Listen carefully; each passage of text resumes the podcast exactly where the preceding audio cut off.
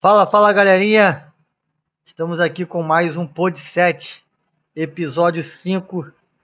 Quem está falando aqui na voz é o Lucas Medeiros. Vamos fazer aquele giro da rodada como vocês já estão acostumados. Episódio gravado no dia 14 de fevereiro de 2022. Estamos aí para mais um giro da rodada. Vamos falar do Campeonato Gaúcho, Campeonato Mineiro, Campeonato Paulista, Campeonato Carioca e Mundial de Clubes. E aí, Jean, fala comigo, meu amigo. Fala, rapaziada, como é que vocês estão? Tudo bem? Espero que sim. Eu sou o Jean de Oliveira e tô aqui junto com o Lucas pra gente poder conversar aí sobre os jogos do final de semana. Tem os regionais e a gente teve também a final do Campeonato Mundial, né? E aí? Vamos começar falando do Internacional? Vamos, vamos sim. O Internacional voltou a vencer no Campeonato Gaúcho, 1 a 0. Dessa vez foi, foi um jogo bem truncado contra o time do Caxias. O garoto Maurício, entrou, que entrou no segundo tempo, fez o gol da vitória e botou o Inter na frente para mais três pontos na competição. Isso aí, uma jogada, uma tabelinha com, com o Paulo Vitor, né? Aí o Inter abriu, abriu o placar, conseguiu a, a vitória pelo placar, placar magro, né? O Inter se mantém em terceiro colocado com 11 pontos na, na competição, né? Competição que tem o Grêmio como líder. Empatou em 1 a 1 com o Juventude. É, Juventude, primeiro jogo após a saída do Jair Ventura. O gol foi do Capixaba, do Juventude, aos 36 do segundo tempo. E o Nicolas é, empatou o jogo aos 46 já, nos acréscimos. Você viu esse jogo, Lucas? Você tem alguma coisa para dizer pra gente aí sobre esse jogo aí? É, o que eu tenho a dizer é que a torcida não se agradou, mesmo com a liderança, mais um técnico caiu, né? Após a partida, o técnico Wagner Mancini foi demitido e já podemos dizer que tem, que tem um novo técnico Grêmio, né? É, e quem é o novo técnico do Grêmio? Quem, quem tá sendo especulado lá na, no Grêmio? Fontes dizem que Roger Machado está conversando com o Grêmio e tá muito próximo do acerto, cara. Roger Machado, esse que já foi ídolo com a camisa do Grêmio, também já fez uma boa campanha com o Grêmio na, na comissão técnica e vai voltar a, após algum, alguns anos fora, né? Mas aí você acha que ele dá jeito no, no Grêmio para esse ano? Roger Machado é um técnico que eu gosto muito, cara. Esse técnico da nova geração. Um técnico que, que gosta de, de estudar, um técnico estudioso. Espero que com algumas contratações, alguns jogadores que também o, o, o Grêmio tem de qualidade, como Benítez, Ferreirinha, Diego Souza, é, o Grêmio se acerte nesse estadual que não, não é a principal competição para o Grêmio, que tem que voltar para a Série A, mas o estadual serve como um laboratório, né? O Roger vai ter pouco tempo para treinar, porque logo logo já tem jogo e a pressão do Campeonato Brasileiro, você sabe como é, né, Jean? É, e ele vai ter. Ele tem um time com boas peças, né? Como você citou aí, tem, tem bons jogadores o time do Grêmio. Então, vamos torcer para que, que ele possa ir bem no, no comando do, do Imortal, trazer o Grêmio de volta para a Série A. Só uma curiosidade aí, cara, é que o Wagner Mancini ele foi demitido lá em 2008 do mesmo Grêmio, no mesmo dia, no mesmo mês e com o mesmo retrospecto de 2022. No dia 14 de fevereiro, ele tinha seis jogos, com quatro vitórias, dois empates e nenhuma derrota. É bem curioso, né? Coincidência. É, ou seja, retrospecto mesmo, mesmo dia. Interessante essa, essa, essa informação. E o Grêmio, cara, ele é o líder do Gauchão, como a gente já disse, tem 14 pontos. Juventude tá com 3 pontos e é a lanterna da competição. O Grêmio volta a jogar lá contra o União Frederiquense, fora de casa, dia 16, quarta-feira, às 7 horas. Boa, boa, Jean. É, só uma curiosidade do provável novo técnico, já tá tudo quase acertado com o técnico Roger Machado, é que em 2015, ele acertou com, com o Grêmio e ele volta agora depois de, de, de um longo tempo, né? Na época foram 93 jogos, 48 vitórias, 21 empates e 24 derrotas. Um aproveitamento de 59%. Será que agora vai ser um pouco melhor? Cara, é difícil. O elenco tá. Apesar dele ter boas peças no elenco, não é um elenco recheado de, de jogadores, então ele vai ter que contar muito com o pessoal da base. Eu acho que sangue novo é sempre, é sempre legal, né? Eu acho que o Grêmio demite o Wagner Mancini pensando mais na no que todo mundo tá fazendo. Tá demitindo os técnicos para poder se preparar melhor pro, pro Campeonato Brasileiro. Mas há controvérsias, né? Sobre esse estilo de, de pensar. Curiosidade do Wagner Mancini que fez isso outras vezes, né? Você lembra? Que ele, que ele tava fazendo um bom trabalho no Atlético Goianiense largou para ir pro Corinthians, não foi bem no Corinthians. Largou, a, largou o América Isso. Mineiro para tentar para ir pro Grêmio. Para ir pro Grêmio, o América Mineiro Isso. foi para Libertadores Isso. e o Grêmio foi rebaixado. Ou seja, ele não faz boas escolhas na carreira, né? Escolhas desportivas, né? Vamos dizer assim, porque porque financeira. Não, lógico, lógico. Eu acho que ele deve estar bem satisfeito. Ah, na verdade, a escolha, a escolha que ele faz acaba não se pagando, né? Então, as coisas não saem como ele planeja, né?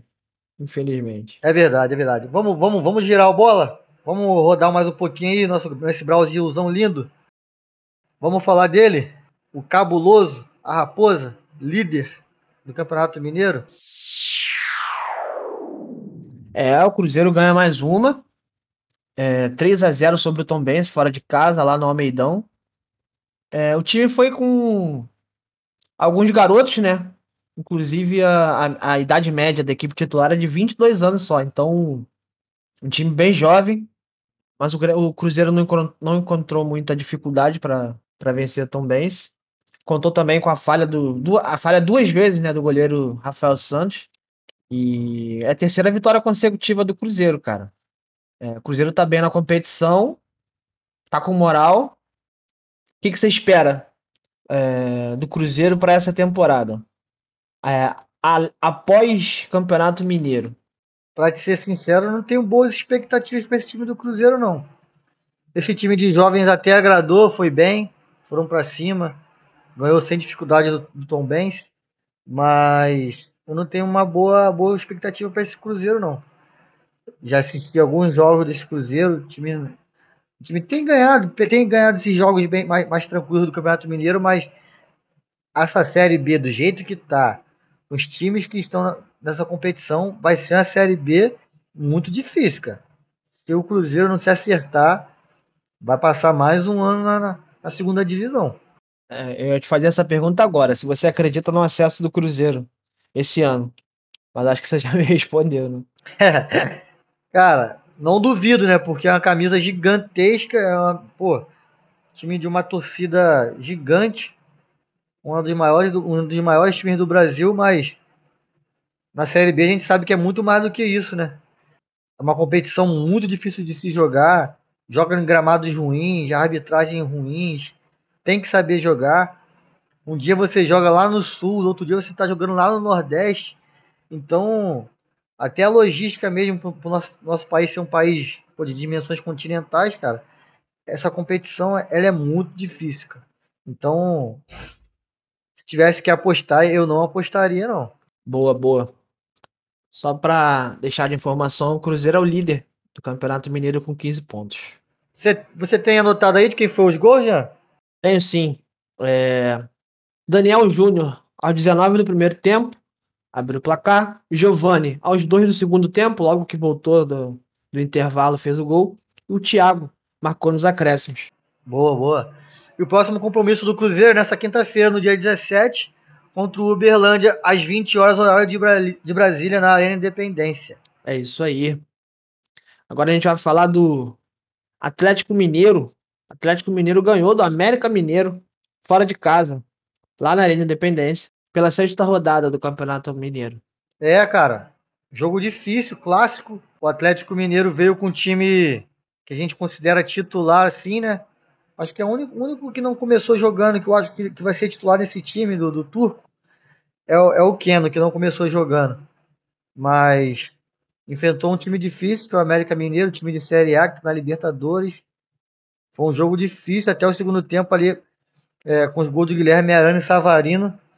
O galão da massa conseguiu sacramentar a vitória de 2 a 0.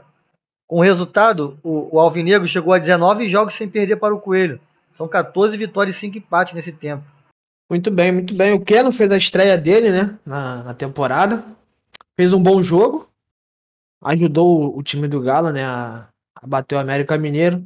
E o Galo é o segundo colocado com 13 pontos, está atrás só do Cruzeiro, né? Tem 15.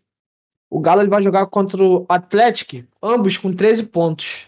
Quem ganhar pode momentaneamente pegar a liderança, já que o Cruzeiro só joga na quinta-feira. Falando do Keno, igual você falou, cara, pô, o Keno jogou demais, né? Primeiro jogo da temporada, ele entrou no segundo tempo, já fez aquele salseiro que a gente está acostumado ali pela esquerda, participou de várias jogadas de, de, de gols, inclusive dos dois gols da partida foram no, saíram do pé dele, da origem do pé dele. Keno é um cara que é muito decisivo, cara. Diferenciado, lembro, diferenciado. É, muito diferenciado. Eu lembro, eu lembro do ano passado que os jogos, quando estavam difíceis pro, pro Atlético Mineiro, o Keno achava uma bolinha ali, deixava o Hulk na cara do gol, ou conseguia fazer um gol de fora da área. É um moleque muito decisivo. Ele cresce nesses jogos. O El Turco Mohamed ele foi questionado sobre a titularidade do Keno e ele falou que não tem como deixar esse jogador de fora dos 11. Não tem como, não tem como. Então, a gente vai ver, a gente vai ver ele jogando bastante aí nessa equipe.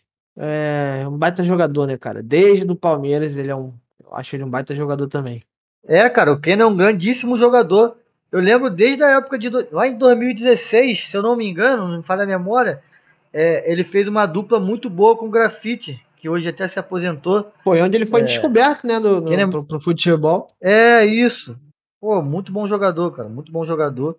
E voltou agora para o Atlético Mineiro e mais uma vez foi bastante decisivo no título brasileiro e da Copa do Brasil. É isso aí.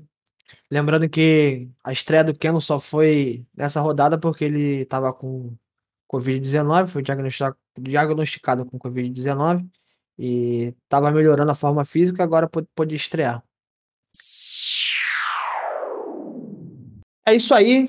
Então a gente vai passar agora para o Campeonato Paulista. O Corinthians não jogou essa rodada, porém o seu time feminino jogou e foi campeão. Fala para mim como é que foi esse jogo, Lucas.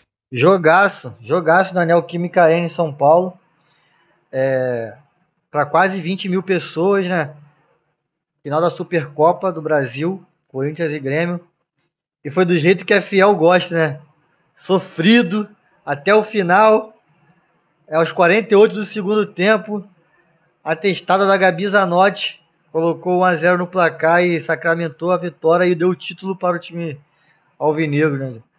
Pô, é muito bom ver o futebol feminino crescer, né? A gente sabe que ainda, tá um, que ainda não está no nível que a gente queria, mas o futebol feminino a gente vê que está crescendo bastante. E logo, logo vai estar tá botar nas cabeças aí também vai estar vai tá com muito público e a demonstração que a torcida do Corinthians fez de pô, quase 20 mil torcedores, 10 e meia da manhã, é, é um sinal de que o campeonato está crescendo, né, Jean? Sim, cara, e ainda mais com transmissão da, da televisão, né? Isso aumenta a visibilidade, isso dá moral para as meninas. É, queria também dar os parabéns ao, ao, ao, time feminino do Corinthians, né? Que foi campeão. Eu acho bem bacana, cara. Eu acho bem bacana. A gente tem que, que investir nas meninas, é, mostrar mais é, é, na televisão esses jogos, para que mais pessoas possam ir aos estádios e, e fazer como você falou, é, que o futebol feminino possa crescer e um dia se equiparar ao futebol masculino, né, cara? Isso que você falou é muito importante, Jeff. Você tocou no ponto aí que eu crucial ah, o fato da televisão estar tá transmitindo dá uma visibilidade enorme, tanto para patrocínio, né? Lógico. Tanto, tanto para as meninas que sonham de ser jogadora, de pô, ter aquele espelho ali, ter aquela inspiração, né? É, é, uma, é uma parada muito bacana, cara. A TV aberta a transmitir esses jogos assim. Espero que aconteça mais, mais e mais vezes. Não, a tendência, cara, a tendência é melhorar a questão de, de, de transmissão e tudo mais trazer mais jogos para televisão. A gente sabe que tem outro campeonato brasileiro aí. Quem sabe possa, possa rolar a transmissão de alguns jogos. A gente sabe que é um pouco mais difícil por conta da, da grade de, de horários da, da televisão, mas já é um, é um começo, né, cara? É um começo. Tem que começar de algum lugar. Eu acho que aos poucos tem, tem, tende a melhorar, né? O futebol feminino. É isso que a gente espera, né? Pelo menos. Ah, com certeza. Eu, eu, eu assisti esse jogo e esse jogo foi bem disputado. A goleira do Grêmio também, a Lorena, é uma goleiraça da seleção brasileira. é, fez algumas grandes defesas. E, e eu acho que o, o título está em boas mãos, porque o time do Corinthians é realmente o melhor time. O Grêmio tá, tá começando a investir mais agora. E, e só de o Grêmio ter chegado nessa final já é um grande passo. Derrotou Flamengo e Cruzeiro, dois gigantes.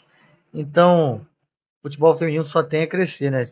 Não, é, e fazer um fazer um adendo aí também, porque o time do Corinthians, vamos botar assim, o Clube Corinthians, ele investe bastante no futebol feminino, tem um trabalho muito bonito na, nessa questão do futebol feminino. Eu acho que é um time pioneiro do, do, do país.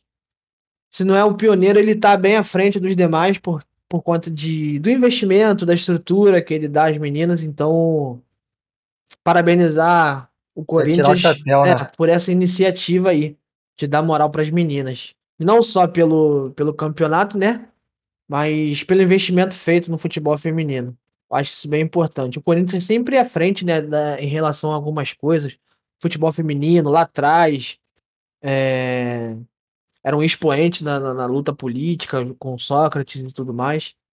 Eu acho que o Corinthians sempre está alguns passos à frente de, de alguns outros clubes do, do, futebol brasileiro em relação a questões sociais, não, não no âmbito futebolístico, mas em questões sociais, acho que o Corinthians está sempre um passo à frente dos demais. Excelente. E só, de, só, só para deixar registrado aí que o Pod 7 apoia muito o futebol feminino e vão, vai aparecer por mais vezes aqui. É, exatamente. Sempre que tiver campeonatos femininos e tal, a gente vai, a gente vai trazer aqui pra gente também, beleza? A gente dá destaque sobre isso, a gente conversar um pouquinho também e levar o futebol feminino aí adiante. E o Peixão? E o time do nosso Rei Pelé? Como é que foi esse jogo, Jean? É, o Santos ganhou dentro da Vila, 2 a 1 sobre o Ituano. É, o Santos vinha de dois tropeços, né? Só que conseguiu essa vitória. O gol foi marcado pelo Marcos Guilherme, aos 19 do primeiro tempo, e Caio Mendes, é, aos 8 do segundo, ele empatou para o Ituano. E o Ricardo Goulart, cara, marcou seu primeiro gol pelo Santos aos 25 do segundo tempo. Um gol de cabeça. É, o cruzamento feito pelo Lucas Pires foi um destaque da Copinha. E foi um destaque desse jogo também. É, ele entrou durante a partida no lugar do Felipe Jonathan, mas entrou bem. É, teve boa atuação, inclusive deu deu assistência para o gol do Ricardo Goulart. E foi um dos destaques, cara, da, do Santos nesse jogo. Testada bonita do Ricardo Goulart, né? Pô, belo cruzamento na cabeça dele. A gente já tá acostumado. Tempo de Cruzeiro, o Ricardo Goulart fazia muito gol. Lá fora também no Campeonato Asiático fez muitos gols. Espero que seja o primeiro gol de muitos, né? É, só corrigir a informação, porque o Lucas Pires, cara, é, ele entrou na vaga do Felipe Jonathan, mas o Felipe Jonathan foi poupado, entendeu? Para não desgastar o jogador, o time do Santos decidiu poupá-lo e ele começou jogando o jogo, tá? Ele não entrou no, durante a partida, não. E com esse resultado, né? O, o Peixe foi a nove pontos no grupo D e entrou na zona de classificação. Isso aí, o Santos volta a jogar na quinta-feira, dia 17, às 7 horas contra o Mirassol, fora de casa, no estádio Campos Maia. E o Rogério Senna, já? Mais uma semana de trabalho. Mais uma semana de trabalho aí. É, penou para ganhar da Ponte Preta. E mas conseguiu, né? Conseguiu, viu no final sair dois gols. Você tem mais, tem mais a, a, a dizer pra gente sobre esse jogo aí, Lucas? Tenho, tenho sim. Tem uma, tem uma mudança no time do São Paulo, né? Mudança importante no gol do São Paulo. Jandrei começou como titular na, na vaga do Volpe, muito contestado. Começou perdendo, né? Mas conseguiu a virada com um gol de Caleri e um gol do Gabriel Sara. Gabriel Sara, esse que teve uma atuação fundamental, jogou muito bem pelo lado esquerdo, incomodou bastante a defesa da Ponte Preta e, e, foi premiado ao buscar o empate. É, o gol da, da Ponte Preta saiu com o Luca, é, ex-Fluminense. Ele fez um gol de pênalti, né? Ele é o artilheiro do Paulistão com cinco gols. E uma informação aí, cara: o último gol sofrido pelo São Paulo de pênalti foi em 2019, cara. E detalhe: quem fez o gol no, no São Paulo foi o Luciano, que hoje joga no clube, cara. é, uma, uma, é uma curiosidade, essa eu não sabia, já. Essa eu não sabia, boa. Você acha aí que o, que o Rogério Ceni vai, vai manter o Jandrei como titular na vaga do Volpe? Então, cara, ele tava fazendo um revezamento. Nos quatro, no, nos quatro últimos jogos, ele revezou, né? Mas aí contra o Santo André, é, o Jandrei entrou. E agora contra, contra a Ponte Preta, ele voltou pro gol. Então eu acho que ele sai na frente na titularidade aí do, do da meta do São Paulo. Nesse, nesse momento, nessa altura do campeonato, aí, o Volpe tá, tá inseguro. Então eu acho mais, mais prudente o Rogério Senna continuar com o Jandrei na meta, cara. O que, que você acha? Você acha que continua o revezamento? Mantém o goleiro para ele pegar ritmo? O que, que você acha aí? Cara, futebol, mais do que nunca, tem que ter confiança, né? E, e para um goleiro é maior ainda.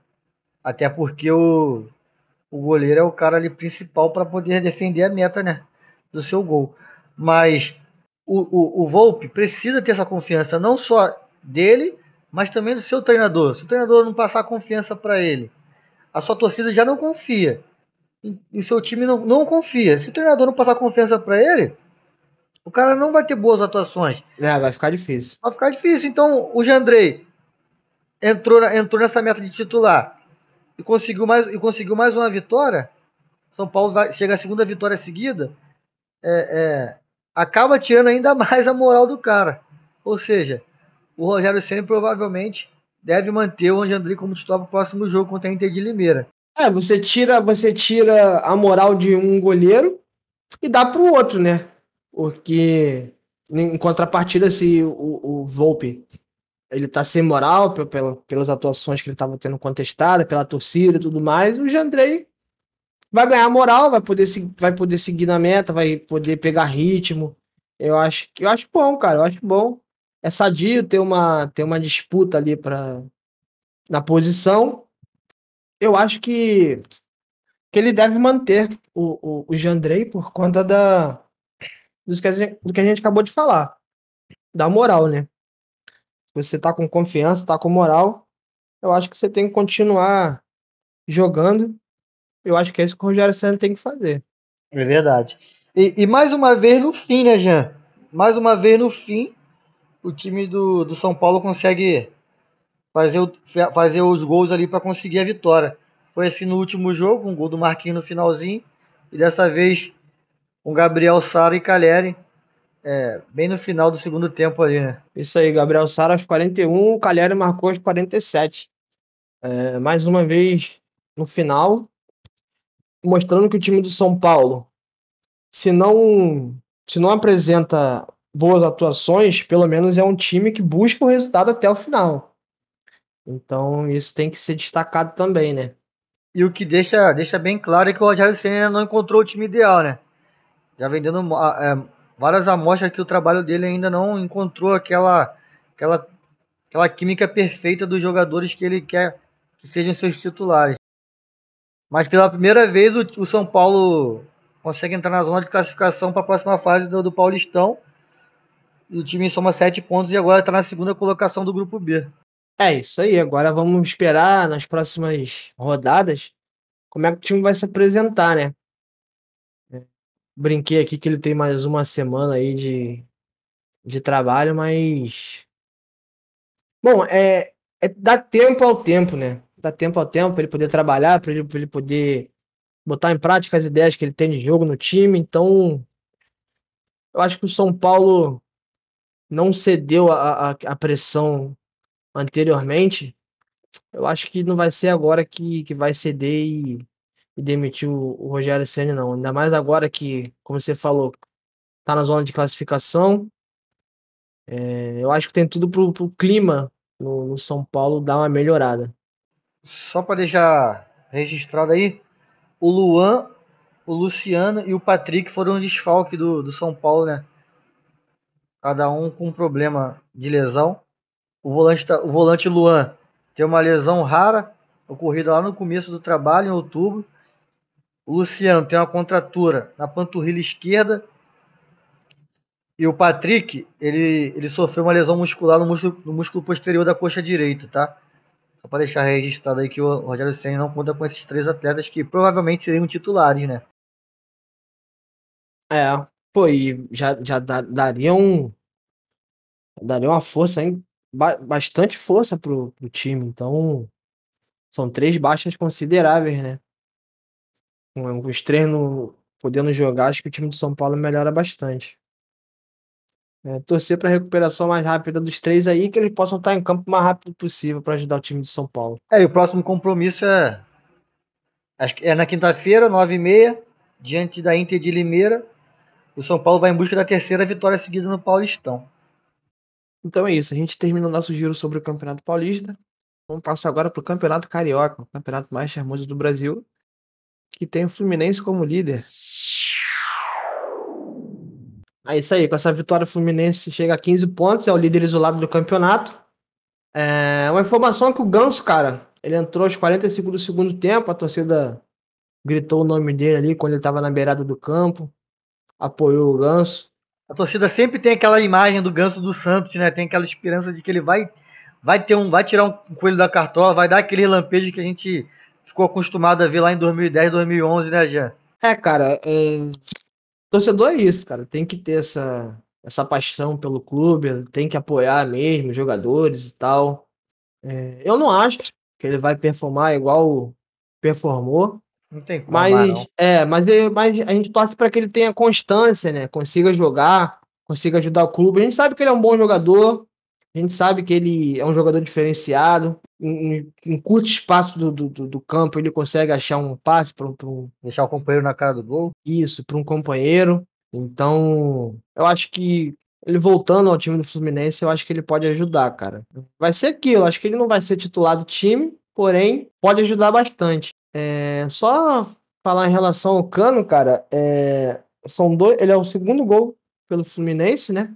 Cara, vou entrar em polêmica. Você acha que ele tá merecendo a vaga de titular no lugar do Fred? Então, vamos lá. O Cano é um, é um finalizador nato. É um cara que sabe botar a bola pra rede. É, mas é aquele cara mais durão. Saindo da área, ele não tem tanta qualidade para fazer a parede, para fazer aquele pivô que o Fred está mais acostumado. Eu acho que pela idade vai ter um revezamento, sabe, Jean? Porque assim, entre um ou outro. Se tiver que escolher, eu, Lucas, eu sou Fred.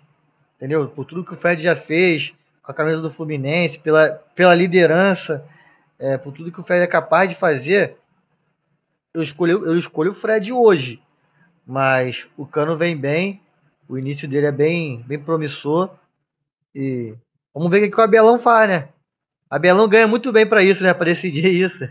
É uma briga boa, é uma briga boa. É. E o Abelão, ele é um ele é experiente, né, cara? Um técnico experiente, então ele já tá acostumado com essas dores de cabeça daí. Foi criticado um pouco no, no passado recente aí, quando ele tava no Flamengo, por conta da, da forma como o time jogava, mas não podemos negar que do Fluminense ele tá fazendo um bom trabalho, cara. Pelo menos nesse início de, de campeonato carioca. É esperar aí, vamos ver o que, que vai sair do Fluminense nesse ano. A gente já falou nos episódios anteriores, tem um bom time, e pode, pode dar caldo aí na mão do, do Abel Braga. O que a torcida não, o que a torcida questiona o Abelão é a forma de jogar. Porque o resultado ele entrega, cara. Se você vê os resultados, ele entrega. O time vem de quarta vitória seguida, perdeu só lá na estreia contra o Bangu. Quinta. Quinta vitória seguida, correto. Quinta vitória seguida. Perdeu só lá na estreia contra o Bangu. Pô, ganhou dois clássicos. Ou seja, resultado tem. O problema é que a torcida questiona o Abelão é aquela maneira de jogar. Faz 1 a 0 fecha a casinha, bota o ônibus lá atrás e não, e não sai mais para jogar. É isso que a torcida do Fluminense questiona muito o Abel Braga. É, porque é uma situação incômoda, né, cara? Você faz um gol, ao invés de você tentar ampliar o placar, você fica defendendo o resultado. Pô, vai que o adversário numa bola bandida aí vai e empata o jogo, entendeu? É complicado a torcida tem razão nessa parte. Eu acho que fazer gol e recuar, tipo assim, isso não existe, no meu ponto de vista. Eu acho que você tem que partir para cima do seu adversário, querer segurar um resultado que, que tem um outro time do outro lado jogando, então você chama o time para o seu campo, você é, atrai o adversário e, pô, aí você vai ter que remar tudo de novo para poder fazer um segundo gol. e para poder ganhar o jogo. Então eu acho que esse pensamento aí do, do Abel Braga nesse sentido não, não é válido. Aí, nesse, nesse sentido, eu tô com a torcida do Fluminense. Tem que botar o time para frente, tem que buscar a vitória, tem que buscar o resultado. Fez o primeiro, vai atrás do segundo, se puder fazer o terceiro, mata o jogo, né? Isso aí. Quanto mais quanto maior, maior o placar, menor a chance do, do adversário chegar. Isso aí. É só para deixar registrado aí a, a, bela atuação do trio defensivo do Fluminense, Davi Duarte, Manuel e Lucas Claro. É, eu gostei muito desse Davi Duarte, cara. O garoto foi bem pela direita, fez boas antecipações, com a bola no pé soube sair jogando. É, eu ainda não tinha parado para analisar uma partida desse rapaz.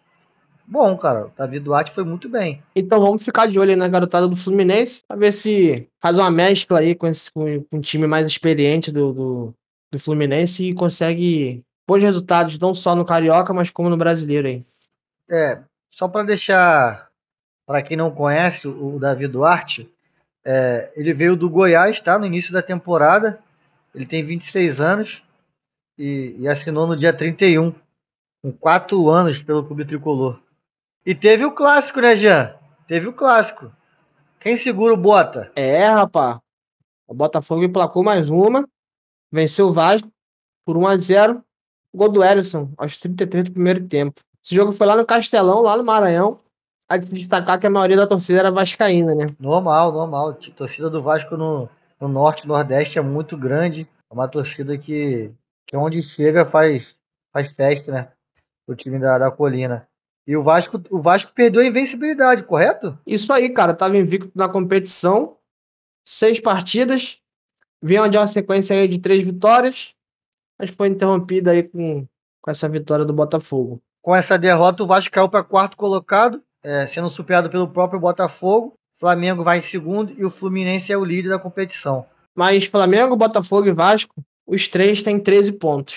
Só para deixar essa informação aí. É, vamos falar do clássico? Cara, o Botafogo fez 1 a 0 mas para quem assistiu o jogo, viu um jogo totalmente diferente do que o placar condiz. Por, por conta do, do, do goleiro Gatito, que o zero não saiu do placar. Que o Vasco botou uma pressão foi gol, foi gol de, de, da pequena área que o Getúlio perdeu. Foi bola na trave. Chapada do Nenê. E o Gatito fechou o gol, mano. De uma maneira que acho que se tem mais meia hora de jogo ali, não sairia gol mais, não, mano. É, e o Botafogo vamos, teve um pouco de sorte, vamos dizer assim, porque o gol foi validado pelo VAR, né? O Bandeira marcou impedimento foi validado pelo VAR. Se não fosse um clássico, esse gol teria sido invalidado, né? Porque no Campeonato Carioca só os clássicos têm a atuação do VAR. Então levou um pouco de sorte aí nesse sentido. É, não foi criativo durante a partida, o Vasco teve as melhores oportunidades, não conseguiu abrir o placar. E no final da partida, o Gatito fez questão de lembrar do trabalho do, do último técnico, né, do Anderson. Dedicou a vitória a ele e mostrou que, que os jogadores estavam do lado do, do, do, treinador, né? É, bacana, bacana. O Botafogo foi, foi comandado pelo Lúcio Flávio, né? O ex-jogador do, do próprio time, é, o interino. Tá, tá nas tratativas para trazer um novo técnico ainda, enquanto isso o Lúcio Flávio vai comandar o time. É, uma informação aí, cara, sobre o Vitinho, que se machucou. Infelizmente, cara, ele só volta em 2023. A previsão do, do retorno dele é só na temporada que vem. Esse ano ele não joga mais, infelizmente. É triste, né? Triste pro garoto. É... O centroavante Erison, que fez o gol, não teve muita oportunidade, mas na, mas na, na bola que precisou, como você disse, o, o, Bandeira em campo anulou o gol e o VAR corrigiu para a sorte da torcida do Botafogo e colocou o 1x0 no placar e deu a vitória pro Glorioso. É isso aí. O Vasco volta a campo na quinta-feira, dia 17, 8 e meia, lá em São Januário. Pega o Bangu. E o Botafogo? O Botafogo joga quinta, dia 17, às 6 horas, contra o Resende no Newton Santos, nosso famoso Engenhão. É, só para deixar também, não deixar passar batido, o Gabriel Peck jogou muito bem, tá? Pelo lado do Vasco, junto com o Raniel também fez uma boa partida, mas não foi suficiente para conseguir nenhum empate para o clube lá da colina. É, então, o Gabriel Peck, cara, é um dos destaques do Vasco na competição. Acho que junto ao, ao Nenê e ao Raniel, né? Que são os artilheiros da equipe. E eu acho que vai, vai ajudar o Vasco, cara, na Série B aí, desse ano. E é um bom jogador, cara. É um bom jogador. Tomara que. Tomara que vingue, que continue ajudando a equipe do Vasco. E vamos ver como é que ele se sai aí. É um cara que precisa de, de muita paciência, a torcida do Vasco. Né? Não adianta também depositar toda a expectativa em cima do garoto. Ele, junto com o Nenê, ele faz um bom meio-campo. Aquele, aquele ataque que a gente está acostumado a ver. Espero que só, só tenha a crescer. Fez um golaço contra o Madureira também, né?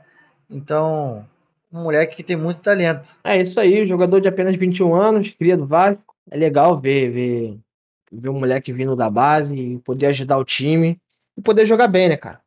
Acima de tudo, poder jogar bem. É o que você falou, ter, ter calma com ele, é um jogador novo. Mas tem tudo para ser o destaque do Vasco da Gama aí nesse, nesse ano. E o jogo que foi lá no Castelão teve o apoio de quase 10 mil pessoas que foram lá assistir a vitória do Botafogo em cima do Vasco. É, você gosta dessa ideia, cara? De, de, de, botar o Campeonato Carioca longe do Rio de Janeiro? O que, que você acha disso? De tirar, de tirar o, o, os jogos do Rio? Qual a sua opinião sobre? Cara, então, vamos lá. É, eu não gosto da ideia, tá? Mas eu entendo tá? Porque os clubes atravessam situações financeiras delicadas, então eles têm que fazer caixa de alguma forma. E uma dessas formas é vendendo é, é, os jogos pra, em outras praças, é, por empresas e tudo mais. É, eu não gosto porque tira a, a, a, ideia do campeonato ser regional, se você vai jogar em outro lugar. Tudo bem que você está jogando contra um time do seu estado, mas você vai lá para fora. Às vezes o, o, time que você vai levar para jogar fora, às vezes o time não tem é, uma situação financeira que possibilita essa viagem toda e, e tudo mais. Mas a gente tem que entender, né?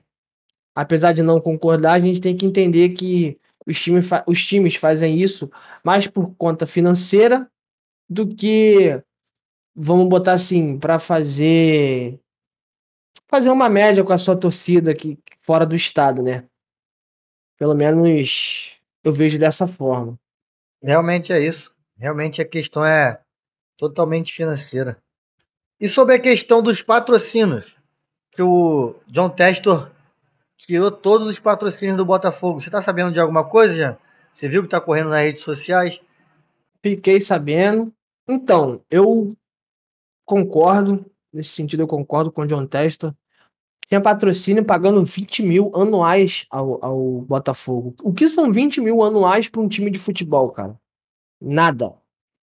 É, eu acho que faz todo sentido é, ele tirar os patrocínios, é, trazer patrocínios novos, limpar a camisa, trazer patrocínios novos e, e mais valiosos, né? Valorizar, né? Valorizar. Exatamente, tem que valorizar, valorizar a, camisa, a, camisa, pô. Ele tá pensando ele, dessa, nessa, nesse sentido, ele tá pensando certinho. Ele fez o, o que é certo. Valorizou, tá valorizando o clube e tá valorizando a camisa. Bom, é o que ele espera, né? Mas eu concordo com essa decisão, cara. Eu concordo. E você? Tá certíssimo, tá certíssimo os contratos têm que ser todos refeitos, porque não existe, cara. Um clube, como você falou, não existe um clube de futebol ter um contrato de 20 mil anual. É, é, até a da TIM, né? Se eu não me engano, a TIM pagava 20 mil. Cara, é, é muito pouco. Chega, parece, parece ser brincadeira. Então, ele está querendo valorizar a camisa. Ele sabe que, que tem potencial para crescer ele não vai fazer qualquer contratozinho de gaveta igual esses caras fizeram, não, que estavam no Botafogo. Ele vai fazer um contrato de empresário que entende do ramo, que sabe administrar uma empresa grande. E creio que o Botafogo tem tem que ter paciência, como a gente já disse outras vezes, torcedor do Botafogo tem que ter paciência, porque os frutos não vão ser colhidos agora, vão ser colhidos daqui a dois, três anos, entendeu? É, é ter paciência que em breve vão colher os frutos lá na frente. Inclusive o distribuidor de material esportivo vai mudar também, né? É outra coisa que ele, que ele quer tirar. É, é, ele vai tirar a capa, né? Chegou a, a, a cogitar que ia entrar a Volt, mas também já voltou atrás e ainda está indefinido esse, essa parte do, do fornecedor de camisa, né? O que, que você acha do, do, do, próprio clube ser o distribuidor de material esportivo? Camisa, short, essas coisas. O que, que você acha disso? Tem os prós e os contras, né, Jean? Até porque tem estrutura suficiente para fazer essa demanda que um clube de futebol precisa de, de, de distribuir nos estados, de, de criar, de, de toda vez tá repondo o uniforme. Não é uma questão tão simples assim, né? Se tiver uma estrutura boa, uma logística bacana, eu acho que é muito bom, cara, para o clube. Que não vai perder nenhuma farpela, vai ser 100% dele, né? Vai ter um lucro totalmente ali para dentro do clube, mas tem que ter uma estrutura suficiente para o torcedor não ter que pagar essa conta. Eu não posso chegar na loja do Botafogo hoje e chegar lá e falar que não tem a camisa. Ah, por quê? Porque o nosso fornecedor de material não entregou essa camisa. Poxa, você querer disputar com a capa, com uma Umbro, com a Nike ou Adidas que já estão há anos no mercado, você tem que ter uma estrutura, uma logística suficiente para entregar isso para o cliente final, né? Que são os torcedores. Isso. E você, e você, eu acho que também você não pode, você não pode transferir o custo dessa operação toda para o torcedor. Eu acho que também isso não pode ser feito. Tipo assim, ah, eu vou produzir uma, meu material esportivo, mas eu vou meter a, camisa a 350 reais. Isso é sacanagem. Né? É, o torcedor não pode pagar essa conta, né? Pô, não tem lógica. Isso aí. A, a, a, você não tá, não tá, não tá pagando, não tá recebendo nada em troca. Você que ainda vai pagar essa conta, pô, não existe, cara, não existe. Então é isso, a gente encerra esse assunto sobre o clássico, né? E falar do Flamengo, goleou o Nova Iguaçu por 5 a 0 lá em Volta Redonda. O que, que você achou dessa partida, Lucas? É, Jean, foi uma goleada muito boa da equipe do Flamengo. O time fez 5 a 0 no Nova Iguaçu, com boas atuações do, do Gabriel, destaque para o golaço do Rascaeta de falta. Mais uma vez, Paulo Souza surpreendeu na escalação, só que dessa vez o time parece que correspondeu, né? Como é que você viu esse jogo aí, Jean? Então, é, o time dessa vez teve. Acho que foi o jogo que mais teve variações é, é de, de, de, posicionamento em relação aos jogadores. É, o time, ofensivamente, não precisa, a gente não precisa falar nada, né? Por conta do, do placar, mas. E defensivamente não sofreu é, muito por conta da fragilidade do adversário, né? Então, a gente não pode tirar. fazer uma crítica em, em cima da, da, dessa parte defensiva do time, porque o time não sofreu. É, inclusive, teve a estreia do, do Fabrício Bruno, né? Foi até bem alguns lances. Na saída de bola, ele, ele fez bem o que foi pedido, mas é como, como, como eu já disse, a, a fragilidade. Não do, muito, né? Não teve muitos é. problemas, né? A fragilidade do, do, do adversário impede a gente de fazer qualquer análise. Mas ofensivamente o time se comportou bem. É, houve triangulações que, que, gera, gerou o gol do Diego, né? No, no final do segundo tempo uma bela jogada ali com o René. E o legal é que nomes, nomes contestados estão ganhando moral. Que é o caso do Gustavo Henrique, né, que fez o gol logo no início, aos três minutos. E o Rodinei, cara, que é o lateral de ofício que melhor tá se adaptando a essa função de ala, né? Já foi testado o Mateuzinho, foi testado o Isla, é, mas quem fez as melhores atuações até agora foi o Rodinei, cara é uma, é uma, uma surpresa boa pro Paulo Souza, né? Porque ele tem o Isla, tem o, tem o, tem o Mateuzinho, já testou outros por aquele lado ali. E quem melhor se adaptou a, essa função, como você disse, foi o Rodinei. Bastante ultrapassagem, bastante tabela com o Gabriel que caía por ali. Recebeu bastante bola em profundidade para o João Gomes, que também foi um, fez uma boa partida. Então, é uma surpresa que a torcida não, não gostava, né? A torcida não, não vai muito com a, com a cara do Rodinei, vamos dizer assim, mas, mas tem ido bem. Como você disse, Fabrício Bruno estreou bem, seguro, bem tranquilo, saiu, foi preciso no espaço, não sofreu tanto pela fragilidade do adversário, mas fez o dever de casa ali. É, e o bacana desse jogo foi a dupla Gabriel e Pedro, né? O Gabi deu um passe pro Pedro que marcou seu gol. Muita gente se fala que tem uma rixa, tem uma rivalidade.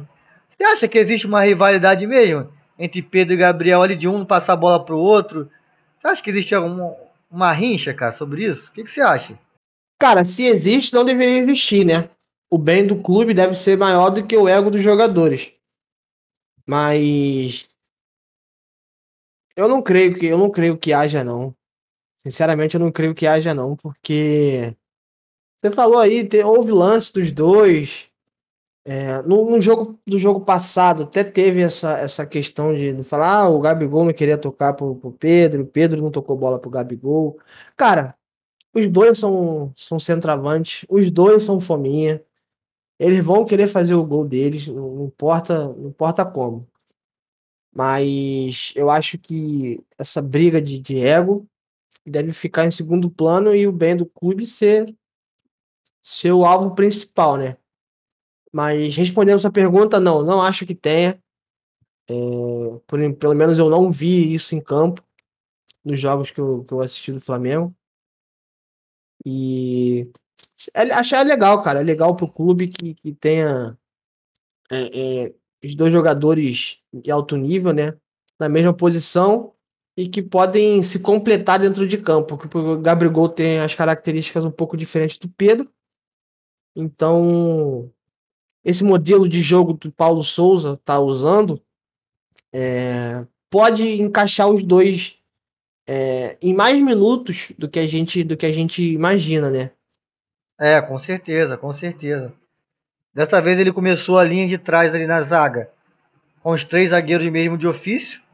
Léo Pereira pela esquerda, Gustavo Henrique como um, um líbero ali, né, na sobra, e o Fabrício Bruno na direita. O Rodinei, como a gente disse, de ala na, na direita e o Everton Ribeiro de ala esquerda.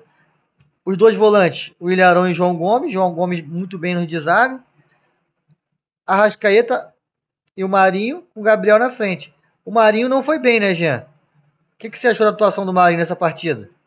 Eu achei ele meio afobado em alguns lances. Eu acho que falta mais um, um senso de coletividade no, no, no Marinho. Porque no Santos ele carregava o piano, né, cara? O time jogava em função dele. Eu acho que ele tem que, tem que esquecer um pouco isso e fazer o jogo dele mais pro time. Então, é um bom jogador, eu acho que aos poucos ele vai encaixando, vai entrosando também no, no, no time. É o, pô, é o segundo jogo dele de titular, né? Então, eu acho que com calma ele vai entendendo mais o papel dele na equipe e vai melhorar as, as, as suas atuações. Show de bola. É, os gols foram do Gustavo Henrique aos 3 minutos, Arrascaeta aos 37, Gabriel aos 26, Pedro aos 39 e Diego finalizou aos 43, terminando assim a goleada sobre o Nova Iguaçu. Qual o próximo compromisso do Flamengo, Jean? Vai pegar o Madureira, lá em Conselheiro Galvão, quarta-feira, dia 16, às 3h30 da tarde. É isso aí que você tá ouvindo. O jogo é às três e meia da tarde. É. Só uma observação aí, uma informação. Que o Flamengo não fazia gol de falta no Cariocão desde 2018, cara. São quatro anos aí procurando um gol de falta no Cariocão. De quem foi o último, Jean? Diego Ribas. Muito bom. O Flamengo vem da sua segunda vitória seguida. Como nós já dissemos, está em segundo colocado com 13 pontos atrás apenas do tricolor e empatado com Vasco e Botafogo. É isso aí, mudar a chave agora para o Mundial de Clubes. Vencido pelo Chelsea. O mundo é azul, Lucas. Fala aí. É, cara. O time do Abel Ferreira não conseguiu vencer os ingleses do Chelsea. Foi uma partida muito difícil, uma partida bastante complicada. O Palmeiras teve algumas chances, mas no fim, com um pênalti é, de protocolo do VAR, acabou sendo derrotado por 2 a 1 com gol de Kai Havertz. Como é que você viu essa partida, Jean? Fala para mim. O Palmeiras tinha condições de, de, ganhar essa partida? Jogou de igual para igual? O, o, o, Abel teve medo do, do Chelsea? O que, que você achou? Dá sua análise aí pra gente. Então, eu acho o seguinte. Não, não jogou de igual para igual. Porque se defendeu muito. É, o Palmeiras teve só 29% de posse de bola. Jogou nos contra-ataques. O jogo poderia ser outro se, se, se aproveitasse o, os contra-ataques cedidos pelo, pelo Chelsea. O Dudu teve uma oportunidade no primeiro tempo que, pô, não, não pode perder. cara, né, cara? Ele podia, ele podia ter dado aquela chapada, ele tentou pisar, ele pisou e se atrasou. Na verdade, eu acho que ele podia ter batido de canhota. Ele tentou ajeitar para a perna direita e acabou passando da bola. Eu acho que se ele domina de canhota e larga a bomba, poderia sair alguma coisa dali. Mas ele quis jogar para a perna direita para tentar um chute é, é, colocado, mas acabou passando da bola. Teve essa essa oportunidade. Teve uma outra oportunidade também com o Zé Rafael, que ele tentou fazer o passe pro, pro Rony, só que acabou sendo interceptado pelo Rudiger, né? Que para mim foi o melhor jogador do, da final. Jogou demais. E. Cara, e o Palmeiras, cara, levou azar nessa lance, nesse lance do, do Luan, que gerou o gol de, da vitória, né? Porque a Spilicueta tava bem perto, chutou a bola na mão do Luan, só que o braço dele tava meio aberto, né? Então. Eu achei pênalti. Eu achei não tinha pênalti. como não marcar, né? Não tinha. É, mas eu não achei tinha pênalti. Como marcar esse pênalti. É. Eu achei pênalti porque o braço tá aberto. O cara vai falar, ah, mas vai fazer o que com o braço? Meu irmão, bota o braço pra trás, meu Entendeu? Ainda mais dentro da área. Tá, também ele, achei... amplia, ele amplia seu espaço, né, cara? Sim. Ele amplia e acaba fazendo um bloqueio, que a bola ia em direção ao gol. Sim, e o Thiago Silva é a mesma coisa. Achei mão também. É...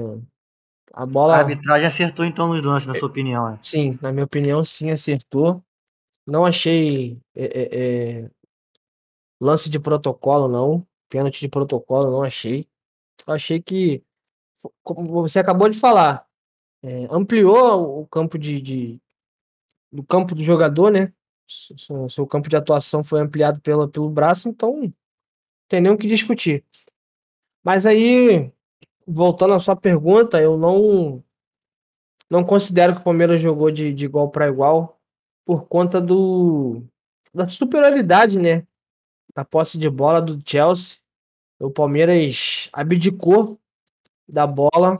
Abdicou tendo um time com bastante qualidade, né, cara? A gente, pô, a gente viu um time com Veiga, um time com Zé Rafael, Dudu, pô, Scarpa. Scarpa, grandes jogadores. Não precisa jogar dessa maneira. No, no final, no, no, final do primeiro tempo, no intervalo, a gente já viu que, que, o Palmeiras tinha totais condições de ganhar esse jogo, cara.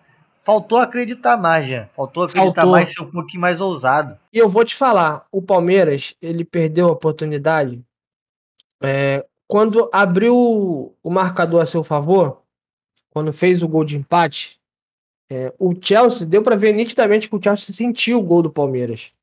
O Palmeiras, naquele, naquele momento, se soltou um pouco durante uns 5, 10 minutos. Mas depois disso, o Chelsea, que, como eu posso dizer, o Chelsea se recompôs da, da, do baque e voltou a dominar a partida. Eu acho que ali o Palmeiras podia ter aproveitado e partido para cima e ter feito a, a, a partida de mais de igual para igual. É, só para não deixar passar batido, o gol do. O primeiro gol do Chelsea foi do Lukaku, né, de cabeça. Até que o Luan fez uma boa partida, né, Jean? Vinha anulando o Lukaku ali por baixo, o Lukaku tentando antecipar, não conseguia fazer aquela parede que a gente está acostumado a fazer. Eu vi até um lance do Thiago Silva ficar irritado com ele, que o Luan tava engolindo ele.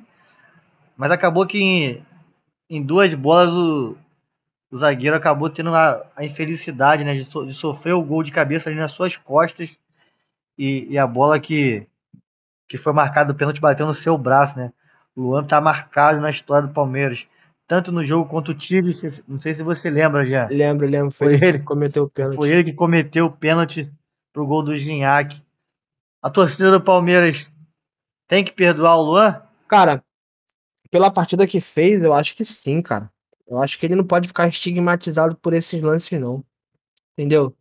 É... O Lukaku, porra, é um excelente jogador, então eu acho que é mais mérito dele ter feito aquele gol de cabeça ali do que demérito do Luan na marcação. Entendeu? Porque se você parar para analisar o lance, o Lukaku tá praticamente no meio de dois jogadores do, do, do Palmeiras. Então, é... E deu um tiro de cabeça, né, já? Isso, é. E, pô, pra mim, cara, foi total mérito do Lukaku aquele gol ali. E a infelicidade, né, cara, do, do, de a bola ter batido na mão dele, cara. É, podia ser qualquer outra pessoa ali, qualquer outro jogador ali, ia pegar na mão da mesma forma, mas ele tava no lugar errado na hora errada.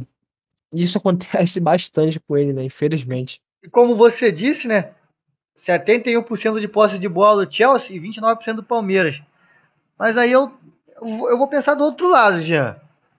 Qual grande defesa o Everton fez? Quantas vezes o, o, o Chelsea chegou com perigo no gol do Palmeiras? Eu não lembro de tantas jogadas assim de perigo. Então, ambos os times tiveram apenas três chutes a gol. É, o Chelsea ele rodava muito a, a área do Palmeiras, só que não conseguia finalizar. Então, Teve bastante chute de fora da área, alguns bastante perigosos que passaram perto, mas no gol mesmo foi apenas três. Então, o time do Palmeiras fechado, o Chelsea arriscava. O Chelsea teve dois, 22 chutes ao gol, é, só que apenas três no alvo. Então, gente, por aí a gente vê a tônica do jogo. O Chelsea rodando a área, tentando trabalhar a, a bola de um para o outro. O Palmeiras bastante fechado, é, apostando nos contra-ataques e arremate de longe, né? Com certeza. E a tônica do jogo foi essa: o Chelsea com a bola, não sabia muito o que fazer com a bola, e o Palmeiras, na, na, nas oportunidades que teve, não conseguiu finalizar ou decidir, é, é, tomar, tomar aquela tomada de decisão que a gente diz, né? Da melhor maneira. Aquele passe do Zé Rafael, como você lembrou, Cara, se ele acerta aquele passe ali, era, era, era do, do Rony de cara pro, pro Mendy. Então, faltou caprichar mais, né? Faltou caprichar mais. Assim como faltou ter mais coragem e ousadia de, de encarar o Chelsea é, é, de igual para igual, né, Jean? E qual, qual... concordo plenamente. E, e sobre o, o, a indicação do, dos melhores jogadores da competição, o que, que você achou? Thiago Silva em primeiro Dudu em segundo e Danilo em terceiro, Jean. Não concordei. Não concordei. Eu não, não vi é, o jogo do, do Palmeiras contra o Al-Hilal, mas eu vou fazer o recorte da final. Vou fazer o recorte da final. Para mim, o melhor jogador da final foi o Rudiger. Se eu não me engano, ele que ganhou o prêmio do melhor jogador da final, né? Foi, foi o Rudiger sim. Então, é, e por esse recorte aí, cara, eu acho que ele deveria ter sido o melhor jogador do, do Mundial. É, o Thiago Silva botou aquela mão na bola lá, poderia ter posto tudo a perder. Não concordei com essa premiação, não, cara. Sinceramente. Pelo lado do Palmeiras, é, tudo bem. É, o Dudu, seu, seu craque, porque contra o Awali jogou bem. É, Danilo também, mas a nomeação do Thiago, Thiago Silva eu não concordei, não. É, só para deixar registrado, o Lukaku fez dois gols em dois jogos, né? Fez o gol da vitória na, na semifinal e também fez esse primeiro gol na, na final contra o Palmeiras. Isso aí, decisivo. É... Há quem diga que o jogador tecnicamente é desprovido. Eu não concordo com essa fala. Eu acho que o cara para jogar na, na Premier League e ser campeão da Champions, eu acho que o cara tem que ter a técnica apurada sim, como eu acho que ele, ele a tem. E agora eu vou te fazer mais uma pergunta, Jean.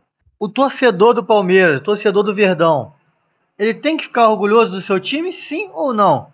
E por quê? Cara, então, eu acho que tem que ficar orgulhoso, porque você chega na final do, do, do Mundial contra um time economicamente muito superior a você e você engrossa a, a partida. Entendeu? É uma seleção ali, né, Jean? Também. Sim, é Todos sele... os jogadores ali são da seleção do seu país, pô. Isso aí. É. É... Você engrossa a partida, você, você faz com que o time tecnicamente superior a você não encontre alternativas. É, eu acho que tem que ser. O torcedor tem que olhar isso com mais, com mais carinho. É... O Palmeiras jogou bem a sua proposta de jogo. Entendeu? O Palmeiras foi muito bom na sua proposta de jogo, que era defender, explorar o contra-ataque. Faltou esse capricho no último passe, como você falou. Faltou o capricho no, no passe final, na finalização, ou no passe para deixar um, um, um, companheiro na cara do gol. Faltou esse capricho, mas no geral a atuação foi boa. A atuação do Palmeiras dentro, dentro da proposta foi boa. Eu acho que o torcedor palmeirense tem que ficar orgulhoso sim por conta disso. Por ter enfrentado um time tecnicamente, financeiramente superior e ter é, é, é vendido caro a derrota. É verdade. É, um dos destaques também do time dos Blues, cara, pelo lado esquerdo foi o Hudson Odoi, né? Que não deixou o Rony jogar. O Rony teve que ficar preocupado com as suas investidas pelo lado direito, né? Do lado esquerdo do Chelsea. E, e com isso fez que a atuação do Rony não fosse boa, porque faltou perna para ele chegar na frente, né, Jean? Toda hora tendo que, tendo que correr atrás do Hudson Odoi. Como você já disse, o Rudiger também para mim foi o melhor em campo mesmo o Havertz tendo feito o gol decisivo ali. E uma curiosidade bacana foi, foi o que o Aspilicueta fez, né, Jean? O capitão Aspilicueta fez na hora do pênalti do, do Havertz, você viu? Eu vi, cara, eu vi, é, observei essa, essa atitude dele. Ele pega a bola, ele se mostra como o batedor do, do, do pênalti, né? É, isso, ele beija a bola e o pessoal tudo, né? do Palmeiras foi tentar, né, tirar o psicólogo, psicológico dele, né, abalar o psicológico do jogador, mas na hora H, na hora de bater o pênalti, quem pegou a bola foi Kai Harvitz e acabou convertendo. Mas isso aí, cara, o Aspilicueta, ele aprendeu com o Salah no Liverpool. Que ele fez exatamente a mesma coisa. Quando todo mundo pensava que o Henderson bateria o, o pênalti, pegando a bola e, e, colocando a bola no centro da, da lá na, na, na, marca da Cal, né? E quem bate foi o Salah. E eles fizeram exata, isso exatamente contra o Chelsea. Então acho que daí o Aspilicueta pegou isso de exemplo para poder utilizar no Mundial de Clubes. Pô, muito bacana, muito bacana, porque o, o, o, jogador do Palmeiras, né, Gustavo Gomes, os caras que chegaram ali para tentar desestabilizar o Aspilicueta, é, é, gastaram energia à toa. Porque na hora da cobrança, quem foi lá e converteu foi o Kai Havertz. Foi, foi, foi muito interessante, foi uma, uma, atitude que eu não tinha reparado e, foi uma bela lembrança, né? Você, você citou aí que isso aconteceu lá, lá contra o Liverpool. Então, não é a primeira vez que isso acontece, né, Jean? Ah, mostrando que o futebol é muito mais que do que apenas é, é, é botar a bola para dentro. Tem um aspecto físico, emocional, intelectual. Então você tem que aprimorar o seu o seu pensamento sobre o que é o futebol, né? Porque se você achar que futebol é só chutar a bola, é, você vai ficar para trás, cara. Você está totalmente enganado, meu amigo. Futebol é muito mais do que as quatro linhas. O poder da mente está Tá cada vez mais demonstrando isso, né? É, e, e, vale destacar uma curiosidade bacana é que o Kai Havertz foi a maior contratação do Chelsea, né, Jean? E, e ele acho que deu certo, né? Gol na final da Champions, gol na final do Mundial. O garoto tem estrela, né? É, mano. Pra você ver que há, há investimentos que se pagam, né? É legal de ver isso, é um, um garoto novo. Acho bacana essa, essa questão aí de, de ter estrela, né? O Kai Havertz, que é da, da Alemanha, jogador de 22 anos. Ele veio do Bayer Leverkusen, né, da Alemanha. O destaque lá. Isso aí. Veio por 80 milhões de euros. Então é isso, né, Jean? Estamos chegando ao fim de mais um mais um episódio. Você tem mais algumas considerações finais aí, meu amigo? Não, isso é tudo, meu camarada. Gostaria só de agradecer, pessoal. É, muito obrigado aí pelo, pelo carinho de todos vocês. Está sendo muito importante aí pra gente. Está servindo de combustível pra gente, pra gente melhorar, pra gente crescer ainda mais. Agradecer de coração aí mesmo, que eu não esperava que. Não é que tá sendo um, sucesso, mas eu não esperava que fosse dar tão certo como tá dando como agora. É, obrigado aí a todos vocês. Um grande abraço. Fiquem com Deus. Então é isso, pessoal. Agradecer a todo mundo que chegou até aqui e ouviu mais um podcast. Como o Jean disse, a tendência é só melhorar. Agradecer a todos que estão com a gente acompanhando. E se tiver alguma, alguma dúvida, quiser dar alguma dica, dar algum conselho, dar alguma crítica, pode chamar a gente que a gente está aberto. E, e vamos falar de futebol, que é a nossa paixão, que é o que a gente mais ama, que é o que mais a gente sabe fazer. A tendência é só, só crescer. Obrigado a todos e fui!